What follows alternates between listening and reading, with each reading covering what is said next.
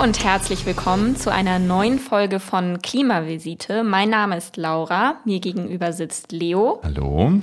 Und heute behandeln wir den zweiten Teil zum Lancet Climate Countdown. Die erste Folge dazu war von Leo und Jon gemeinsam. Deswegen sagt Leo jetzt auch noch mal kurz, was da die Themen waren. Und wir schauen, was sich seitdem so getan hat.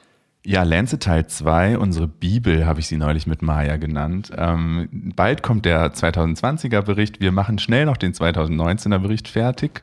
Ähm, erste Folge, wer noch nicht, äh, wer sich nicht erinnern kann, wir haben über Auswirkungen des Klimawandels, die Exposition und die Verwundbarkeit der einzelnen Menschen und äh, BewohnerInnen gesprochen. Ähm, und wir haben über die Anpassung, die Planung und die Widerstandsfähigkeit des Gesundheitssystems und der Gesundheit der Menschen gesprochen, was da so bis jetzt passiert ist und was nicht passiert ist. Und ähm, genau, heute geht's weiter. Ähm, wir wollen Punkt 3, 4 und 5 vorstellen. Punkt 3 sind die Abmilderungsmaßnahmen, was tun politisch Entscheidende ähm, oder die politischen Entscheiderinnen und Entscheider in Bezug auf die Gesundheit. Äh, und da werden dann viel Co-Benefits vorgestellt, unsere Lieblingswörter. Ähm, wieso profitiert das Klima davon, wenn wir uns unsere Gesundheit schützen? Wieso profitiert unsere Gesundheit davon, wenn wir das Klima schützen? Punkt vier sind die finanziellen Aspekte. Was passiert auf dem Sektor? Und Punkt fünf, sehr, sehr spannender Punkt, sind die öffentlichen und politischen Verpflichtungen. Da geht es viel um ähm, den Druck, der aus der Gesellschaft mittlerweile kommt ähm, und von den Medien kommt und sowas alles. Äh, auch da findet das Thema nämlich ähm, immer weiter Unterstützerinnen und Unterstützer. Genau, und wir haben von euch eine Menge Feedback bekommen, vor allem nach der äh, Lancet-Folge, die wir davor hatten. Und uns wurde gesagt, dass wir probieren sollen, ein bisschen weniger Fachsprache zu verwenden, beziehungsweise diese zu erklären, weil wir auch viele fachfremde ZuhörerInnen inzwischen haben, was uns natürlich sehr freut. Das heißt, wir probieren das heute gut umzusetzen und ihr könnt uns gerne Feedback geben, wie euch das gefallen hat und ob das so gut war. Denn wir möchten natürlich, dass unsere Botschaft an alle herangetragen wird und alle diese verstehen. Genau, Lancet Teil 2. Erstautor ist immer noch Nick Watts. Wir sind gespannt, was mit dem 2020er Bericht passiert, denn Nick Watts hat vor kurzem bekannt gegeben, er ist ja schon ein, ein Hero von uns, er hat bekannt gegeben, dass er den Lancet verlässt, seine Stelle als Chefredakteur abgibt, denn er wird Sustainability Officer des NHS. Wir sind alle sehr neidisch, dass das NHS einen Sustainability Officer hat. Das deutsche Gesundheitssystem ist weit weg davon. Aber es gibt jetzt da einen Menschen, der komplett dafür verantwortlich ist, das NHS äh, grüner zu gestalten. Und ich glaube, das NHS hat gesagt, bis 2035 sehr ambitioniertes Ziel, klimaneutral zu werden. Genau, das NHS ist das Gesundheitssystem von Großbritannien. Ah, es geht los. Genau, es geht erklärt. los. National Health Service. Service. Ja, genau. genau. Okay, wir gehen ins Paper. Ähm, ja. Punkt 3, Abmilderungsmaßnahmen. Hier geht es darum, dass halt sozusagen gezeigt wird, aus welchen Sektoren ähm, welche Einflüsse genommen werden, um den Klimawandel abzumildern und die Gesundheit der Menschen zu stärken.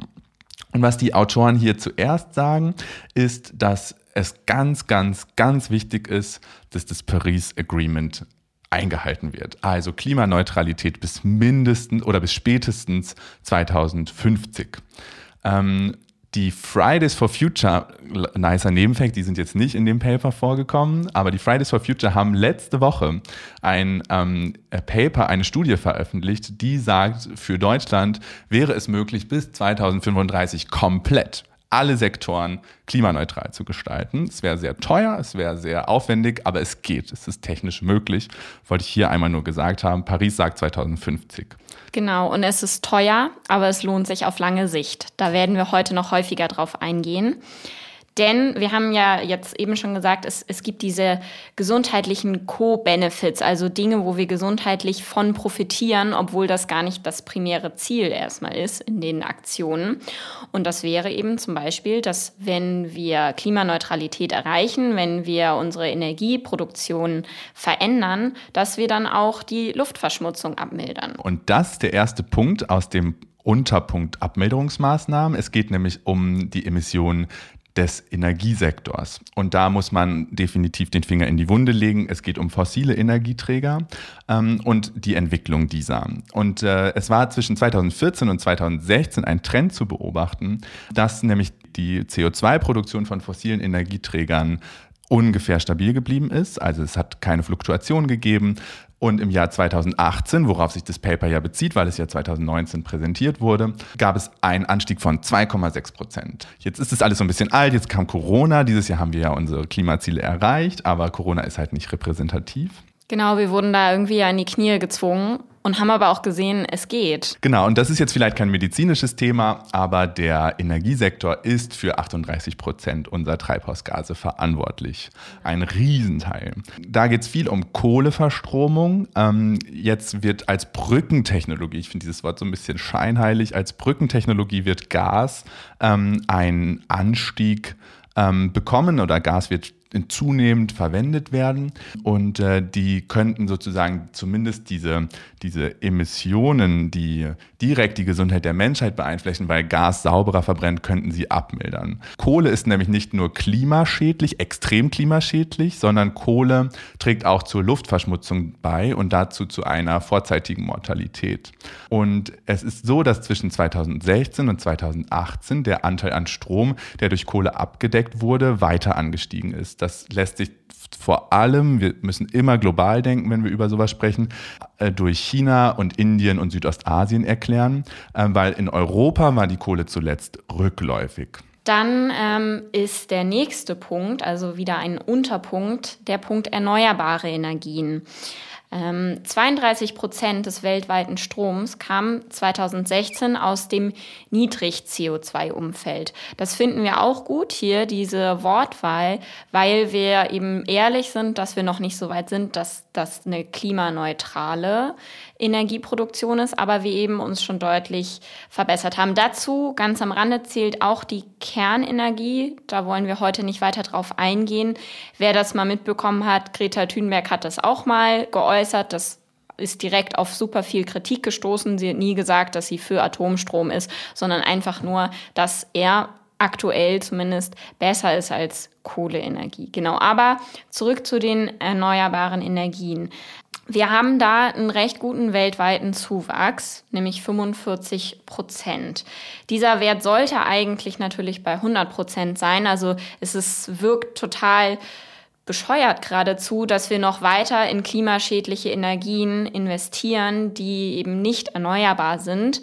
Aber wir sehen das ja auch immer in der öffentlichen Diskussion. Es wird gesagt, man braucht dafür Zeit, man muss schauen, was mit den Arbeitsplätzen ist und so weiter. Aber was aus dem Paper hervorgeht, wir müssen eben eigentlich pro Jahr circa 10 Prozent erneuerbare Energien schaffen, damit wir in zehn Jahren bei 100 Prozent erneuerbaren Energien sind. Genau, und es geht nicht nur um die nächsten zehn Jahre, sondern wir brauchen bis 2050 höchstwahrscheinlich kontinuierlich 10 Prozent. Das heißt, wir sind irgendwann bei 300, 400 Prozent, wenn man man auf 30 Jahre rechnet. Ähm, es ist aber so, dass die AutorInnen hier erwarten, dass bis 2050 der Strombedarf so groß sein wird, der weltweite Strombedarf, durch Elektroautos, durch Dinge, die halt jetzt irgendwie auf fossilen Brennträgern laufen. Kochen ist zum Beispiel ein Riesending auch. Ähm, viele kochen mit Gas oder auch mit anderen Energieträgern, ähm, dass wir einfach in Zukunft einen deutlich höheren Strombedarf haben. Das heißt, wir bräuchten einen Zuwachs von 10 Prozent und das möglichst aus erneuerbaren Energieträgern. Und wie Laura gerade erzählt hat, zurzeit ist der Zuwachs an, ähm, an der Energiezuwachs insgesamt halt, der Kuchen ist noch genau geteilt. Also 50 Prozent Energiezuwachs kommt aus dem erneuerbaren Feld, weltweit 50 Prozent kommt aus anderen. Warum ist es ein gesundheitliches Thema? Ähm, wenn wir Dinge verbrennen, du hattest eben das schon mal so angesprochen, gerade unsaubere Dinge, dann haben wir kleinste Partikel davon in der Luft. Diese Partikel können wir nicht unbedingt sehen, aber die gelangen in unsere Lungen. Und in unseren Lungen sorgt das für eine Reaktion des Immunsystems, für eine Entzündungsreaktion. Diese Entzündungsreaktionen können Krankheiten wie Asthma bronchiale oder COPD hervorrufen oder begünstigen oder verschlimmern. Genau, für unsere Hörerinnen und Hörer, Asthma bronchiale ist eine, eine Lungenerkrankung, die man angeboren bekommen kann, aber auch erwerben kann. Ähm, und die COPD ist eine Abkürzung für chronisch obstruktive Lungenerkrankung. Das bedeutet, dass sich unsere Lungenkanäle, die Luft zuführenden Gefäße, dass die sich chronisch, also dauerhaft verengen und dann es nicht mehr so gut ermöglichen, der Lunge ähm, den Sauerstoffaustausch zu machen, das CO2-reiche Blut abzugeben abzugeben oder das CO2 abzugeben, das O2, das, den Sauerstoff aufzunehmen. Das ist eine Krankheit, die normalerweise nur Raucherinnen und Raucher bekommen. Zu 90 bis 95 Prozent, genau, zu, ja. Und wir beobachten weltweit aber einen Zuwachs von Nichtraucherinnen und Nichtrauchern, die diese Krankheit bekommen, durch eben beschriebene Faktoren. Und das ist Punkt 3. Punkt 2, der Zugang des Papers. Punkt 3. Punkt 2 ist der Zugang zu sauberer Energie. Also ähm, ähm, hier wird dann beschrieben, dass nur ein Drittel, und den Wert finde ich wirklich alarmierend, ein Drittel der Weltbevölkerung Zugang zu sauberen Brennstoffen haben. Es geht hier um Brennstoffe, also ähm, wie wir eben geschildert haben, ist zum Beispiel bei der Verbrennung von Kohle, bei der Verbrennung von Biomasse, womit viele Menschen in Afrika zum Beispiel kochen, das ist Tierdung, das ist Torf, ähm, durch Holz, da entstehen Feinstaub, andere toxische Gase, wenn die dann auch nicht richtig abgeleitet werden in irgendwelchen Lehmhütten, dann ähm, fördern die in diesen Räumen, wo dann gekocht wird, fördern die die Luftverschmutzung in einem sehr, sehr großen äh, Maße und damit die Krankheitslast. Was wir hier nochmal sagen wollen, wir sehen natürlich das ganze Problem der Klimakrise häufig aus unserer eurozentralen Blase. Und wir dürfen eben nicht vergessen, dass wir, obwohl wir sehr, sehr viele Emissionen produzieren, shame on us, wirklich, ähm, nur ein gewisser Anteil der Weltbevölkerung sind und eben ganz, ganz viele andere Menschen auf dieser Welt noch in ganz anderen Verhältnissen leben und eben, ja, wenn man jetzt ein bisschen plakativ an, an die Lehmhütte auf dem afrikanischen Kontinent denkt oder eben meinetwegen auch an irgendwelche Bergdörfer in Südamerika oder, oder, oder, dann macht das insgesamt eben A, eine Menge Emissionen, wenn da jeder einzelne Haushalt mit Feuer kocht, statt wie wir mit äh, einem Gasherd oder statt wie wir mit einem Elektroherd. Also das ist halt ein klassisches Co-Benefit, was wir immer wieder predigen, wenn wir auf saubere Energieträger umsteigen. Am besten der Elektroherd, der mit erneuerbaren Energien betrieben wird, dann stärkt das nicht nur die Gesundheit der Menschen, weil sie mit sauberen Energieträgern kochen, weil die Emissionen runtergehen, weil die Feinstaubbelastung runtergeht, sondern es stärkt auch die, ähm, die, die Gesundheit unseres Planetens.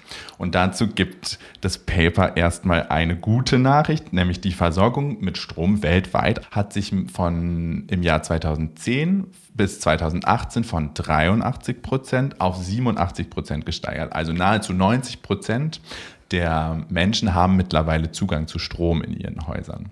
Und bei Kochern ist dieser Trend zum Beispiel nicht absehbar. In Niedriglohnländern haben lediglich 7,5 Prozent Zugang zu sauberen Kochmöglichkeiten. Äh, und der Rest ist halt auf sowas wie Torverbrennung, auf sowas wie Biomasseverbrennung angewiesen und äh, leidet darunter. Genau, also der Kreis schließt sich da eigentlich. Die Menschen leiden individuell unter dem Feinstaub bei sich vor Ort, aber oder bei sich in der eigenen äh, Wohnlichkeit, aber eben auch das ganze Klima und damit wir alle. Und deswegen ist es auch unser aller Aufgabe. Jetzt kommt Punkt 3.3, Luftverschmutzung, Transport und Energie. Die AutorInnen zitieren hier ein, ein anderes Paper, das besagt, dass 90 Prozent aller Kinder, Kinder haben wir im Kopf als vulnerable Gruppe für Schäden, weil die Entwicklung noch nicht abgeschlossen ist, also die sind besonders anfällig. 90 Prozent aller Kinder sind von Feinstaubwerten exponiert, die überhalb des WHO-Grenzwertes liegen. Äh, und das hat gesundheitliche Folgen, unter anderem die Krankheiten, die wir eben vorgestellt haben, die chronisch obstruktive Lungenerkrankung und das Asthma bronchiale, aber auch eine chronische Störung im Lungenwachstum ähm, und auch eine erhöhte Wahrscheinlichkeit von Lungenentzündungen. Genau, und das hat unterschiedliche Gründe. In Afrika ist es das, was wir eben vorgestellt haben, das Kochen im, im Haushalt, das unsaubere Kochen, dadurch die, durch die Verbrennung von unsauberen Energieträgern und in den, in den Industrienationen, die sind sind genauso davon betroffen. Ist es der innerstädtische Transport, ähm, die Energiebereitstellung, Kohleverstromung und die Landwirtschaft? Auch mal eine Zahl hier zu nennen. Der Feinstaub, der durch die Kohleverbrennung entsteht, sorgt für 440.000 vorzeitige Todesfälle. Jetzt ist natürlich die Frage, wie kann man das so direkt darauf zurückführen? Es ist gar nicht leicht, aber man kann eben untersuchen, wenn ein Mensch gestorben ist, was hat diesen Tod begünstigt, gerade einen vorzeitigen Tod. Und dann kann man eben sehen, dass die Menschen an Lungenerkrankungen gelitten haben, die sich wiederum auf die Herzarbeit auswirken. Denn wenn wir schlechter Sauerstoff bekommen, fordert das mehr Herzarbeit und das Herz macht quasi früher schlapp. Klar, das sind errechnete Werte, aber es lässt sich relativ zuverlässig zeigen, dass halt Luftverschmutzung ein Riesenthema ist. Und deswegen geht das Paper in einem weiteren Unterpunkt auf nochmal speziell die Luftverschmutzung in Städten ein. Es ist so, dass bis 2050 geschätzt wird, dass 70 Prozent der Weltbevölkerung in Städten leben werden. Ähm, und derzeit aktuell, nochmal ein, ein weiterer Fakt, liegen 83 Prozent der Städte über dem WHO-Grenzwert für die Feinstaubbelastung. Dabei hat Südostasien die höchste Luftverschmutzung.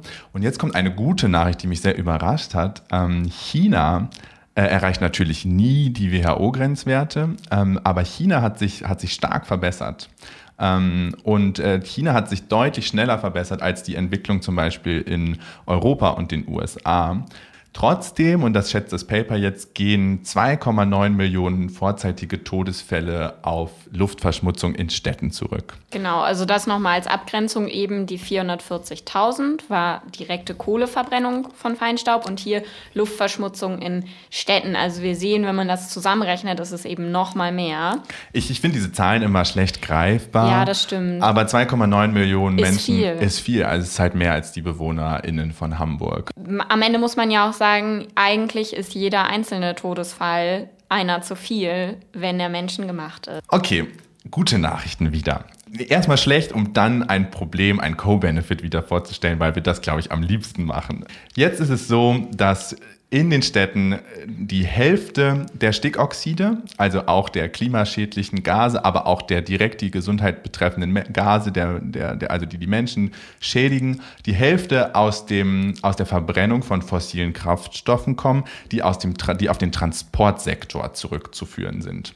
Und jetzt kommt ein Co-Benefit, nämlich der Fahrradverkehr ähm, der in den Städten immer weiter zunimmt, zumindest in Europa. Es ist ein klassisches Co-Benefit. Wenn die Menschen aufs Fahrrad umsteigen, werden weniger Autos in den Städten fahren. Der Mensch profitiert direkt vom Fahrradfahren und die Stadt das Klima auch, aber auch die städtische Luftverschmutzung profitiert direkt davon, dass die Menschen aufs Fahrrad umsteigen. Der Mensch profitiert nämlich direkt, weil er sich bewegt und weil er damit le also Leichtbelastungs-Kardioarbeit äh, macht und das eben wiederum unsere eigene Gesundheit fördert. Wir sehen also zwei Fliegen mit einer Klappe geschlagen. Klassisches Co-Benefit. Ähm, und was das Paper hier ganz, ganz toll gemacht hat, ist, wie sie belegen, dass die Fahrradinfrastruktur bzw. der Anteil an Fahrradfahrern davon abhängig ist, wie die Fahrradinfrastruktur geschaffen ist. Da gibt es, glaube ich, die, die stellen diesen Satz vor, also wo Fahrradinfrastruktur geschaffen wird, steigen die PendlerInnen auf das Rad um.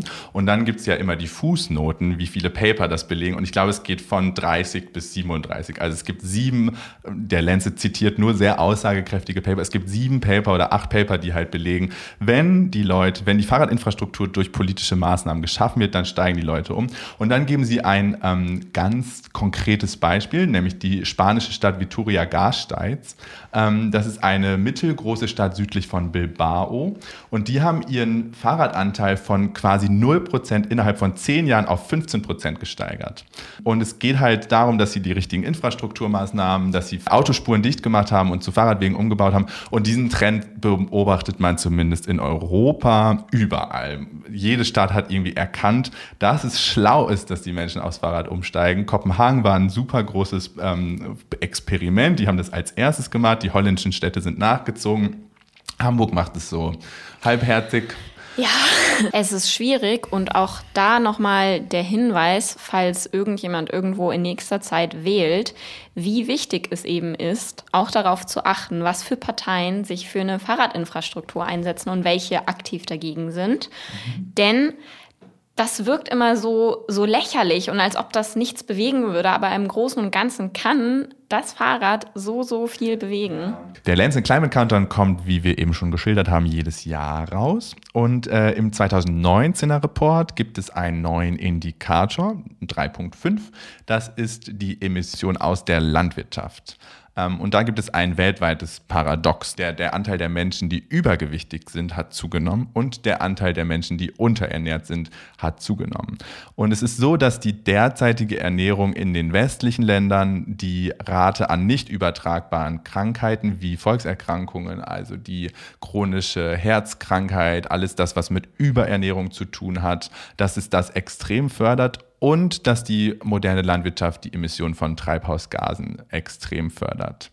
Ein weiterer Aspekt ist, dass wir wissen, dass durch die extensive Landwirtschaft auf der ganzen Welt, dazu gibt es sehr gute andere Menschen, die das erklären, aber dadurch, dass, dadurch geht die Biodiversität verloren. Äh, wir verlieren sauberes Trinkwasser, wir verlieren ähm, Land und es ist halt einfach, wie die, wie die Menschen gerade sich ernähren und wie die Menschen gerade diese Nahrungsmittel anbauen, ist es gerade extrem klima- und landschädlich. Jetzt zu gesundheitlichen Aspekten, was das Thema angeht. Genau, es gibt die Planetary Health Diet. Wer uns schon eine Weile verfolgt oder sich mit dem Thema auseinandersetzt, kennt das schon. Und diese Diätform meint eben, dass das, was für den Menschen gesund ist, ist auch für das Klima gesund oder für unsere Erde. Und ähm, ja, wir sind da an anderer Stelle schon genauer drauf eingegangen. Hinweis dazu nur, dass man keine rein pflanzenbasierte, also vegane Ernährung, sondern eine Ernährungsform, wo ganz geringfügig tierische Produkte konsumiert werden, aber ansonsten der Großteil der Ernährung pflanzenbasiert ist. Und das ist gut für unsere Umwelt und für unsere eigene Gesundheit. Ein weiteres Problem ist, dass wir, das haben wir ja schon im Geografieunterricht in der Schule gelernt, würde ich mal behaupten, ähm, immer mehr Länder, die Entwicklungsländer waren, ähm, zu Schwellenländern zum Beispiel werden. Und in genau solchen Ländern ähm, gilt es dann eben als, als Zeichen des ähm, zunehmenden Reichtums, dass man beispielsweise mehr Fleisch isst. Das heißt, wir können aktuell auch davon ausgehen, dass ähm, die weltweite Landwirtschaft und die Emissionen erstmal nochmal wachsen werden, weil eben einfach immer mehr Nachfrage nach Fleischprodukten ist. Und das wiederum stellt die Industrienation bzw. die Schwellenländer stellt es vor extreme Belastung, was den Klimawandel angeht, aber, und das ist der spannende Aspekt, auch was die Gesundheitsauswirkungen angeht. Wir haben in Entwicklungsländern, die zu Industrieländern ähm, aufgestiegen sind, sage ich mal, eine extreme Entwicklung, was die Volkserkrankungen angeht.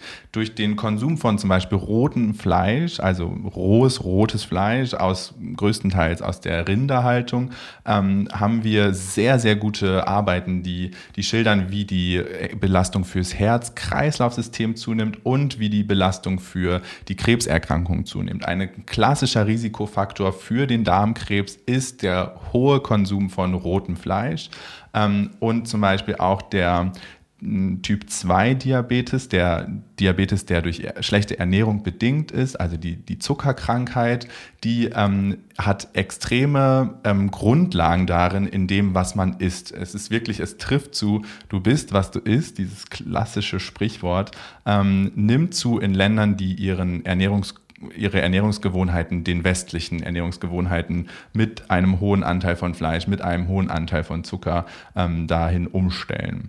Und dieser äh, Anstieg im Konsum von Fleischprodukten und tierischen Produkten spiegelt sich auch in den Emissionen ja. für die Gesundheit, äh, für, die, für, die, für den Klimawandel wieder. Ähm, seit 2000 gehen wir auf äh, eine Steigerung von 58 Prozent aus dem Geflügelhaltungssektor aus. Die Menschen haben angefangen, mehr, mehr Geflügelfleisch zu essen ähm, und dadurch äh, steigt dieser Anteil einfach an klimaschädlichen Emissionen. Und äh, die Emissionen aus der Tierhaltung insgesamt haben sich seit 2000 um 14 Prozent gestiegen. Und jetzt wird es richtig spannend. 93 Prozent dieser Emissionen, also der ganzen Emissionen aus der Tierhaltung, lassen sich auf Wiederkäuer zurückführen. Also Kühe. Die pupsen. Die pupsen, genau. Das ist halt ein Riesenproblem, diese Methanproduktion von Kühen, letztendlich auch ähm, die der Wasserverbrauch von großen Kuhherden. Und jetzt wird es nochmal spannend. Man könnte ja sagen, dass, dass die Milchproduktion von Kühen ähm, ein entscheidender Anteil davon ist, aber 93 Prozent lassen, also 93 Prozent der Gesamtemissionen lassen sich auf Wiederkäuer zurückführen, größtenteils Kühe. 63 Prozent dieser Kühe werden dabei nur gehalten, also 63 Prozent der Emissionen entstehen durch nur Kühe, die dafür gehalten werden, dass sie Fleisch produzieren sollen, also die mit Milchhaltung oder mit Milchproduktion nichts zu tun haben. Ähm, sondern nur äh, aus der, aus der Fleischerzeugung ähm, lassen sich die, diese Emissionen, diese 63 Prozent Emissionen lassen sich nur auf die Fleischproduktion zurückführen. Und das ist ein Riesenwert. Ähm, und das zeigt, dass eigentlich ähm, der Sprung vom ähm, Omnivoren, also vom Allesesser zum Vegetarier, schon eine riesen, riesen, eine riesen Entlastung für den Klimaaspekt ist und auch für die Gesundheit. Das hatten wir eben geschildert, aber auch für, die, für den Klima. Weil wenn diese 63 Prozent wegfallen würden, weil die Leute anfangen würden, vielleicht nur noch Käse zu essen oder irgendwie diese, oder zumindest diesen Fleischkonsum reduzieren würden, dann hätten wir enorm was fürs Klima getan. Genau, und ähm, also für eine pflanzenbasierte oder basiertere Ernährung ähm, gibt es viele unterschiedliche Gründe. Das wissen die meisten wahrscheinlich. Aber ähm, was eben auch da ein, ein Punkt ist, ist ist wieder Gerechtigkeit, nämlich dass es eigentlich nicht sein kann, dass während Menschen irgendwo auf der Erde hungern und vielleicht an Unterernährung versterben, ähm, Tieren ganz, ganz viel Essen gefüttert wird für die Fleischindustrie, die wiederum dem Klima schaden. Mhm. Genau. Auch das ist ein Thema, wo man jetzt super, super tief noch einsteigen könnte. Ich würde sagen, wir machen weiter mit dem nächsten Punkt. 3.6. Genau, da geht es um die Abmilderungen durch das Gesundheitssystem. Ähm, ganz klassisches Thema, was wir auch schon oft ähm, thematisiert haben oder charakterisiert haben. Ähm, der Gesundheitssektor insgesamt ist für vier bis zehn Prozent der Emissionen verantwortlich. Ähm, Deutschland ungefähr 5,8, das britische Gesundheitssystem ungefähr 6. Geht man mal in die USA, ist man schnell bei 10, 15 Prozent. Ja. Ähm, so Schätzungen.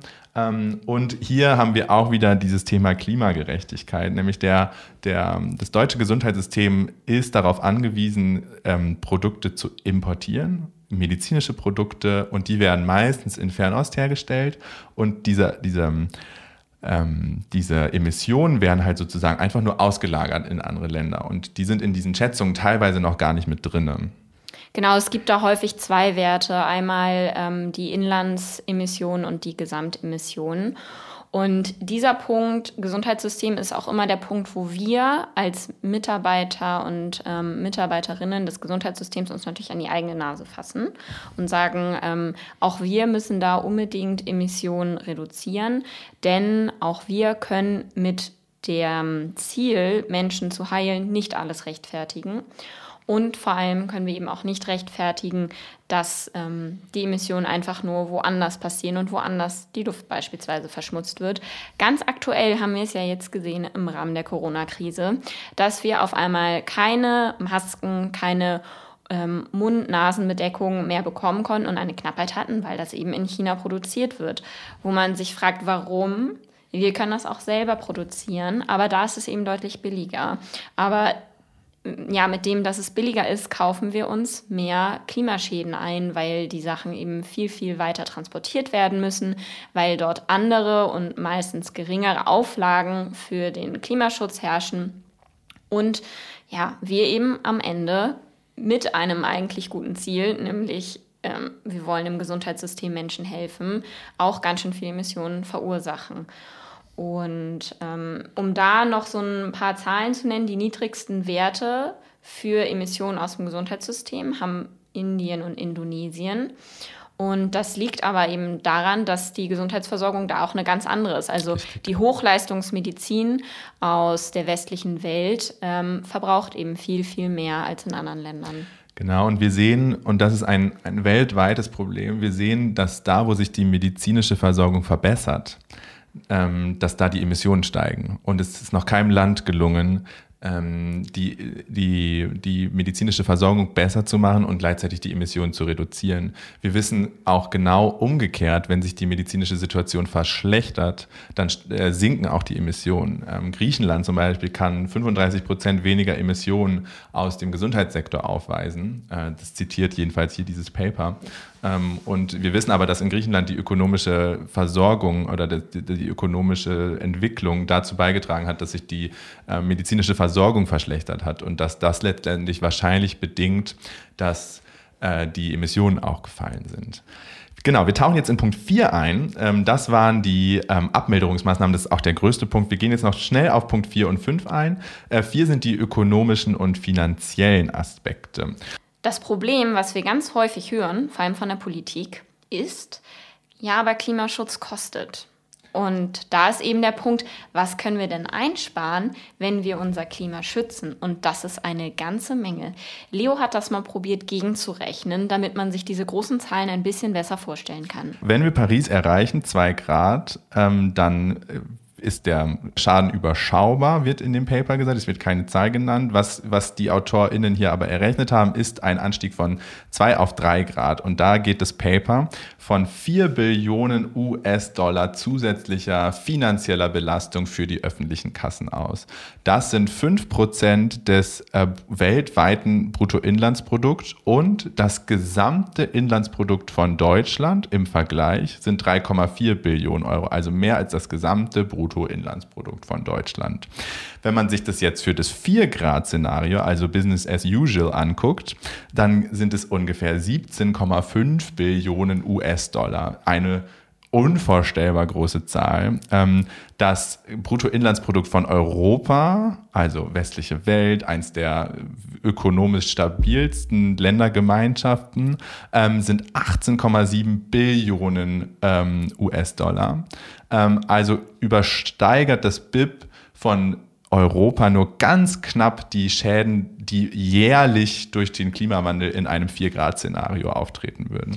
Und hier haben wir wieder ein klassisches Co-Benefit. Wenn wir Investitionen gegen den Klimawandel machen, dann investieren wir in die Gesundheit der Menschen und entlasten Gesundheitssysteme. Es hat einen riesen finanziellen Vorteil. Genau, und ganz wichtig und ganz platt ausgedrückt, weder kann man Geld essen, noch kann man mit Geld am Ende Krankheiten aufhalten oder heilen. Deswegen ganz, ganz großer Appell, vor allem falls irgendjemand in der Politik zuhört, wir müssen diese Investitionen tätigen. Wir müssen es einfach tun. Nur damit man Vorstellungen davon bekommt, ähm, allein im Jahr 2018 sagt, diesen, sagen die Autorinnen und Autoren hier, dass, dass man schätzen kann, dass 166 Milliarden US-Dollar allein durch Extremwetterereignisse, ähm, also Überflutungen, Stürme, ähm, auf den Klimawandel zurückgeführt werden können. Und ähm, das ist hier wieder klassisch ein Punkt für die Klimagerechtigkeit, denn in, dem, in der westlichen Welt sind diese Schäden meistens durch Versicherungen abgedeckt. Hingegen in Ländern, wo, wo sie besonders häufig und besonders stark auftreten und wo vielleicht auch die Infrastruktur nicht so gut ist, um das zu kompensieren, sind die, ähm, sind die Schäden halt einfach nicht versichert und die Menschen werden alleingelassen und werden, ähm, können diese finanziellen Aspekte nicht so gut ausgleichen. Der nächste Punkt sind die Kosten der Luftverschmutzung. Und ähm, wir wollen in Anbetracht der Zeit, wollen wir einmal nur sagen, es sind hohe Kosten. Es sterben viele Menschen dadurch, die Gesundheitssysteme werden überdurchschnittlich stark belastet. Aber wir wollen auf ein anderes Thema eingehen, nämlich inwieweit der Wandel des Energiesektors jetzt schon dazu beitragen kann, dass Menschen gesünder bleiben. Denn warum, Laura, ist das ein Thema für unseren Gesundheitsaspekt, wenn Menschen im Ölsektor arbeiten? Beispielsweise in der Erdölindustrie leiden auch die Menschen, die direkt dort arbeiten, also die auch mit den Stoffen, beispielsweise Benzol, in Kontakt kommen, gehäuft unter Hautproblemen, Atemwegserkrankungen, ähm, Verletzungen jeglicher Art durch Lautstärke in solchen Sektoren, unter Hörproblemen, gehäuften Krebsraten und so weiter und so fort. Das ist übrigens, nur um auch nochmal ein anderes Thema von uns anzuteasern, ein, äh, das Gebiet der Arbeitsmedizin. Und da ist es eben ganz wichtig, dass eine CO2-ärmere Stromerzeugung gleichzeitig wieder so ein Co-Benefit, ich glaube, das ist das Wort der heutigen Folge, ähm, darstellt, nämlich, dass die Arbeiterinnen und Arbeiter in diesen Sektoren aktiv geschützt werden. Genau, und hier wieder Zahlen. 11 Millionen Beschäftigte sind mittlerweile weltweit im erneuerbaren Energiesektor beschäftigt. Und seit 2016 ist das ein Anstieg von 4,2 Prozent. Äh, und der größte Anstieg dabei lässt sich auf den Solarsektor zurückführen. Und zwei Drittel aller aller Menschen, die jetzt im Solarsektor angefangen haben, sind äh, dabei in China angestellt worden. Also China ist ein Land, was extrem auf diesen Solarsektor setzt ähm, und die Welt auch mittlerweile mit guten und günstigen Solarpanelen beliefert. Genau, es gibt auch nicht so tolle Ereignisse oder Entwicklungen, was das Thema angeht, denn auch die, der Kohleabbau hat zugenommen, wie wir es vorhin vorgestellt haben, und ähm, der Kohleabbau, also die Kohleverstromung hat zugenommen und der Kohleabbau damit indirekt natürlich auch. Ähm, und im Länder, bei Ländern mit mittleren Einkommen ist es halt einfach eine definitiv eine gegenwärtige Entwicklung, dass die Menschen wieder in Kohleminen arbeiten müssen, was halt einfach wieder extrem gesundheitsschädlich ist. Ähm, die atmen Stäube ein, gerade der, der Bergbau, also der Untertage ist besonders gefährlich. Ja. Da gibt es die Kohlelunge, äh, das ist eine klassische arbeitsmedizinische Erkrankung, ähm, Kohlestaublunge, glaube ich. Ja. Du hast gerade Examen geschrieben, Laura. Das können unterschiedliche Erkrankungen sein. Das können Lungenerkrankungen ähm, sein, die auf organische Stäube zurückzuführen sind, wie Silikosen oder eben sogar Asbest. Das wären dann Asbestosen. Ich glaube, das geht aber zu tief ins Fachliche hinein. Aber auch da muss man eben sagen, das, was wir einatmen, kommt mit der Lungenoberfläche und mit den Bronchien in Kontakt, sorgt für eine Entzündungsreaktion und kann auf lange Sicht die Lungen sehr krank machen. Ein letzter Punkt aus dem Unterpunkt äh, ökonomische und finanzielle Aspekte ist die Investitionen des Gesundheitssystems in nachhaltige Entwicklungen. Denn es ist so, im Gesundheitssystem steckt oder in Gesundheitssystemen, muss man besser sagen, in allen Gesundheitssystemen steckt extrem viel Geld. Pharmaunternehmen machen sehr, sehr viel Geld äh, und wo Geld da ist, wird auch Geld angelegt. Und es ist so, dass ähm, es in den 2000ern ein Divest-Movement gab. Ähm, und das sagt halt, also es gibt prominente VertreterInnen hier in Deutschland, Dieter Lehmkuhl, mit dem habe ich darüber in Berlin gesprochen. Ähm, der war der Initiator hier mit in Deutschland, Mitinitiator in Deutschland. Und es ist halt so, dass die Ärzteschaft, Ärztinnenschaft irgendwann halt überlegt hat, keine Investitionen mehr in klimaschädliche Industrien vorzunehmen. Das ist damals aus einem anderen, aus einer anderen Motivation entstanden, nämlich in die Rüstungsindustrie. Ähm, heutzutage sagt man, okay, das sind zwei Fauxpas, wo wir nicht rein investieren wollen. Ähm, also sowohl in die in die Rüstungsindustrie nicht mehr, als auch in klimaschädliche ähm, Industrien. Und hier wird dann einmal gesagt, welche ähm, äh, weltweiten weltweiten Gesundheitssysteme und Organisationen des Gesundheitssystems sich verpflichtet haben, da auszusteigen. Und es sind von 2008 bis 2018 23 Organisationen gewesen. Äh, und das Paper kritisiert hier sehr, sehr stark, dass es zu wenige sind, dass gerade die großen Pharmafirmen aufhören müssen, in, einfach in die lukrativsten oder produktivsten äh, Finanzobjekte zu investieren, sondern dass die einfach nachhaltiger ihr Geld anlegen sollen. Genau, das ist das große Ganze. Aber auch du, liebe Zuhörerin, lieber Zuhörer, check mal ab, womit deine Bank ihr Geld verdient. Wir gehen über zum Punkt 5, der letzte Punkt, öffentliche und politische Verpflichtungen. Und da steckt dahinter, dass die Medien ein ganz zentrales Organ zur politischen Bildung sind. Und dass die Medien, und das äh, untersucht hier der Lancet, inwieweit die Medien dieses Thema Klimawandel und Gesundheit ansprechen. Und dazu haben sie Zeitungen beobachtet, und haben, haben wahrscheinlich haben die Autorinnen und Autoren viel Zeitung gelesen mhm. und haben halt von 2000, 2018, von 2007 bis 2018, Entschuldigung, haben sie festgestellt, dass 62 Zeitungen über das Thema berichtet haben. Sie haben sich weltweit ähm, Zeitungen angeguckt. Genau, und dann ähm, wurden vier Zeitungen dort untersucht. Das sind einmal die Times of India, Hindustan Times, äh, Washington Post und New York Times. Und da hat man gesehen, dass 62 Prozent der Artikel über die Einflüsse des Klimawandels auf die Gesundheit äh, berichten. Das ist dann in Indien eher so ein Thema wie Moskitos oder Erkrankungen, die über andere Vektoren übertragen werden. In den New York Times beispielsweise eher Waldbrände und Asthma, bronchiale Allergien und so weiter und so fort. Nur 44 Prozent, also schon deutlich weniger, sprechen über unsere Health Co-Benefits. Äh, die Washington Post beispielsweise über Fahrradfahrer in Washington, DC. Und, und das ist eben das, wo wir was dringend ändern müssen, beziehungsweise eben die Medien. Nur 13 Prozent dieser Artikel waren über Adaptations- beziehungsweise Anpassungsmaßnahmen. Denn auch das ist eben eine Botschaft, die die Bevölkerung erreichen muss. So hat beispielsweise die Times of India mal über den Schutz vor Extremhitze berichtet. Aber es ist eben viel zu wenig. Also man sieht da ganz gut dran, das Problem wurde erkannt, aber die Lösungen werden noch nicht mit auf den Weg gegeben. Genau, und ich glaube, das führt auch zu einem Bewusstsein in der Bevölkerung, dass sozusagen so eine Trotzhaltung gegenüber des Klimawandels ähm, äh, ein, einstellen lässt. Nämlich, ja. dass wir zwar über Probleme berichten und dass sie da sind, aber dass es wenig Lösungsmöglichkeiten gibt. Und deswegen lieben wir ja den Lancet so, weil er immer auch ein gutes Beispiel nennt, weil er immer irgendwelche Co-Benefits nennt, die halt sagen, okay, wir können die Probleme lösen ähm, und wir haben eigentlich viele Lösungsstrategien. Als Nick Watts seinen 2019er Report Report in der Planetary Health Academy vorgestellt hat, hat er gesagt, okay, es ist eigentlich nur noch eine Frage der Umsetzung. Wir haben die Möglichkeiten ähm, und wir haben die, die technischen und ähm, finanziellen Möglichkeiten, die Klimakrise zumindest vom Gesundheitssektor abzuwenden. Aber es wird einfach von der Bevölkerung und von den PolitikerInnen bis jetzt noch nicht durchgeführt. Genau, und da ist nämlich die Art der Kommunikation auch ganz wichtig, denn kein Mensch mag es dauerhaft kritisiert zu werden für irgendetwas, was er doof macht, sondern er möchte dann wenigstens wissen, wie kann ich es denn besser machen. Richtig, genau. Und das ist ein Riesenproblem, dass halt einfach 13 Prozent nur berichten, okay, wie können wir, wie können wir, um da zurückzukehren, wie können wir denn was abwenden? Was wir könnten denn Adaptationsstrategien sein, um uns an den Klimawandel anzupassen oder ihn sogar abzuwenden oder die Auswirkungen abzumildern? So, letzter Punkt, jetzt wird's spannend, nämlich der Lancet Countdown hat zusammen mit deutschen Behörden, also zum Beispiel der Charité, dem Helmholtz-Institut aus München, der Bundesärztekammer, ähm, dem Potsdam-Institut für Klimafolgenforschung, ein ähm, Policy Brief für Deutschland in Bezug zum 2019er Report hergestellt. Äh, was ist ein Policy Brief? Wir wollen das hier erklären, weil das ein Wort ist, was euch wahrscheinlich immer häufiger über den Weg laufen wird. Und wenn man es sich nur so kurz anguckt, ein typischer False Friend aus dem Englischen ist. Policy bedeutet Strategie, Grundsatz oder kann eben auch Politik heißen. Brief sind Anweisungen oder Instruktionen.